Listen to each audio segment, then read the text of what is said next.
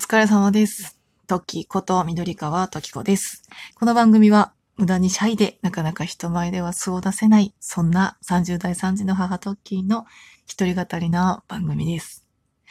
最近ね、ミスドに行ってきたんですけど、ミスドであの、ちょっと前から売ってる台湾カチャっていうの飲んだことある方いらっしゃいますでしょうか？カーチャじゃないよ。カチャですよ、カチャ。ね。台湾母ちゃんだったらね、なんか台湾の母みたいなね、めっちゃ占いがすっごい当たる人みたいになっちゃいますけど、えっとね、台湾花茶っていうのは、果物の、あの、果実の果にお茶の茶って書いて、台湾花茶だったんですけど、ミスドさんのね、公式ホームページによると、えっとね、フルーツとジャスミンティーを組み合わせて作り上げた本格台湾ドリンクです、とのこと。台湾の新鮮で美味しいフルーツや本格的なお茶など素材そのままの味を活かしたドリンクを提供し、好評を博しています。だって、それがね、台北市にあるね、人気のホープ茶かな？アルファベットなんですけど、そういうね、ティースタンドがあるらしいです。で、その味をね、ぜひミスタードーナツでも楽しんでみてくださいということで、ちょっとずっと前から気になってて、今回初めて飲んでみたので、若干ね、流行からはだいぶ遅れてるとは思うんですけど、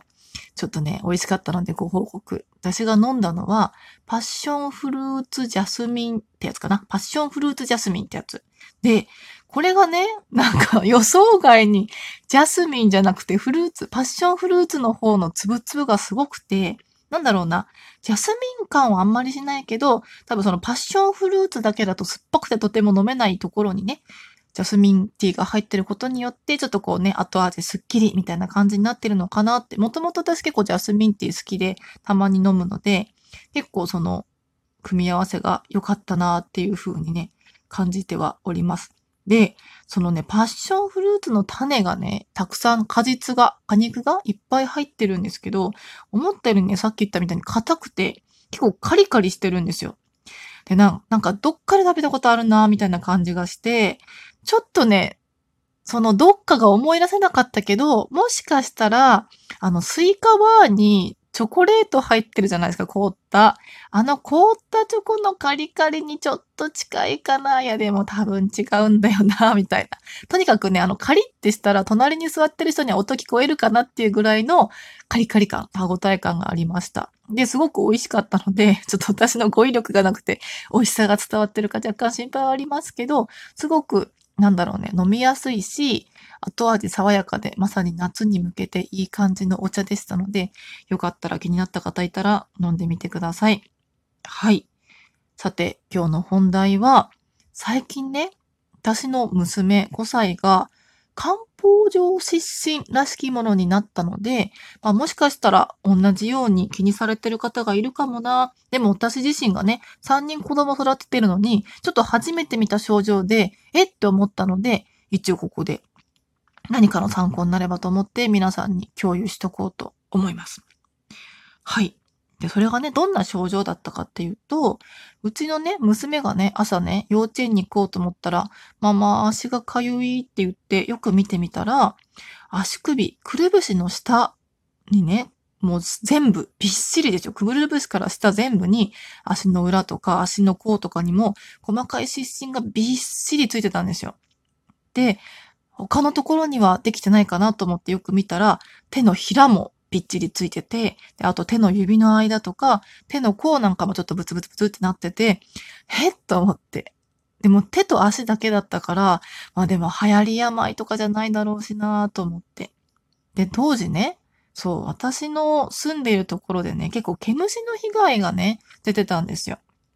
あの、なんだっけ、茶毒蛾っていうね、蛾の幼虫が結構被害をよく聞いてて、もしかしたら毛虫かなと思って、一応その晩はね、あの、履いてた靴下とか、履いてた靴とかをね、もう全部お湯に浸して一応洗い流さなきゃと思って洗い流しはして、でね、毛虫だったらこれと対策したらいいかなっていう対策は一応して、で、次の日ね、あの、改めてじゃあちょっと病院行ってみようって言って病院に行って、皮膚科の先生に見てもらったら、なんとね、その汗の出口が詰まって炎症を起こしちゃってるんだねっていうふうに言われました。で、その場では特にね、お医者さんそのなんか病名とか言わないで、まあ、汗の出口が詰まっちゃってるんだね。特に何も心配しなくていいから、まあ、かゆみ止めのね、あの、お薬飲んで、あの、塗り薬をつけて様子を見ましょうねって言われて、で、一応その気になって私もね、家に帰ってネットで調べてみたら、さっき言ったようにおそらく漢方上湿疹っていうやつなのかなっていうふうに思いました。で、まあその漢方上湿疹っていうのが何なのかっていうのをちょっとネットで調べた情報によるとね、えっと、春先から夏にかけて、手のひらや足の裏、手足の指の側面にかゆみを伴う水泡、過去水ぶくれができたことはありませんか？って書いてあるんですけど、これはまさしく今回の症状だったんですけど、水虫に似た症状ですということで、あ、なんとなくわかるっていうふうに思いました。で、これが、原因が、えっと、漢方っていうのがその、ブツブツの名前のことを漢方っていうらしいです。で、その水泡が破れて皮膚が炎症を起こすと漢方上湿疹っていう病気になるってことでした。だからちょっとね、厳密に私もお医者さんから漢方上湿疹ですよって言われたわけじゃないんですけど、おそらくこれかなっていうふうに思ったので、一応参考にお話をしておきます。で、まあ、どんな病気かっていうのがね、ちょっとあるサイトに書いてあったので読み上げるんですけど、汗をね、大量にかくと、感染あの、汗の線が詰まっちゃって出口を塞がれます。で、分泌されずに皮膚の中に溜まった汗が炎症を起こして水泡ができますと。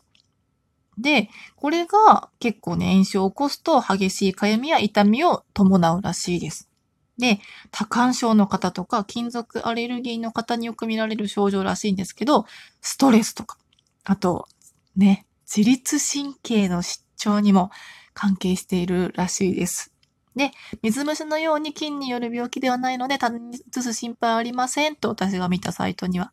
書いてありました。で、予防法に関しても載ってたんですけど、まあ、こまめにね、手足の汗を拭き取って清潔に楽し、保ちましょうってことと、あと、水仕事をするときはね、大人だったらゴム手袋をつけましょうとか、あと刺激物、油分、糖分の摂取を控えましょうなんていうふうに書いてありました。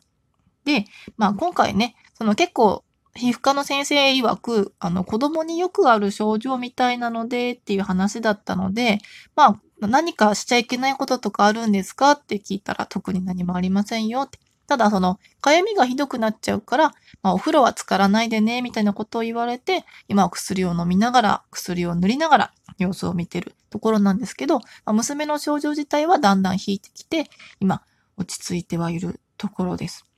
で、私そう、今回これを聞いてね、実は私もね、たまになるんですよ。あの、手のね、指の内側、側面かな。あの、本当に、なんだろう、手と手がくっついてる。例えば、中指で言ったら、人差し指とくっついてるところ。人差し指で言ったら親指とくっついてるところみたいな感じで、本当に指の側面にプツプツってちっちゃい湿疹で、たまに水泡みたいにね、なる時があって、間違って潰しちゃうとちょっとお水が出てきちゃいそうな感じの湿疹がちっちゃくプツプツってできてて、妊娠中とかも結構できてたんですよ。それがちょっと気になってて、妊娠中ってあのなんか風疹にかかると胎児に影響があるからダメですよってよく言われるんですけど、その風疹っていう中の症状にね、おそらくね、発疹っていうのがあって、まあその今回の私ができてる発疹とはね、形状とかは違うのかもしれないんですけど、当時ね、手にブツブツが結構できてたから、えー、これ風疹とかだったらどうしようって気になりつつも、まあ、スッと消えたりしてたので、あ、なんか違うのかな大丈夫かなと思ってね、皮膚科とかを受診してなかったんですけど、まあ、今になってね、あの、妊娠中のとか、今も、実は今もちょこちょこできてたりはするんですけど、これもその、いわゆる漢方上湿疹ってやつなのかなと思って、なんとなくちょっとスッキリしたりもしておりました。なので、もしね、気になる方がいらっしゃいましたら、あのね、なんだろう、自己判断でしてしまわない方がいいらしいことも書いてありましたよ。あの、やっぱりね、ちょっとね、なんだろう、水泡が潰れちゃって、また炎症が悪化して、かゆみが増して、かゆみが増して、かきむしっちゃってっていうね、なんかね、そういう負の悪循環に陥ってしまうのが一番良くないらしいので、気になる方がいらっしゃいましたら、早めに皮膚科を受診しましょうというふうに書いてありましたので。でね、水虫と結構足なので、結構ね、足の指の間にもね、うちの娘できてて、本当に指の間の症状を見ると、え、これ水虫なのって指の間だけだったらね、結構勘違いしちゃいそうだなって思うような症状だったので、あの、なんだろう、自己判断で水虫薬とかを塗ってしまうと、症状が悪化するケースがあるとのことで、ぜひぜひ皆様何か、なかなかね、病院に行く機会って意外と少ないかもしれないですけど、気になる方がいらっしゃいましたら、早めに皮膚科を受診してもらえればと思います。というわけで、今日は珍しく子供の体調不良、まあ皮膚科関係のお話についてお話ししてみました。もちろん私は全然素人で、あの、皮膚科医の先生とかでもなんか薬剤師さんとかでもないので、気になる方がいたら、ね、あの、まあ、なんかご自身で調べるなり、お医者さんに行くなりしてもらえればと思います。あとは、台湾カチャ美味しいから、ぜひ飲んでみてね、ということでよろしくお願いします。はい。それでは皆様今日もお疲れ様です。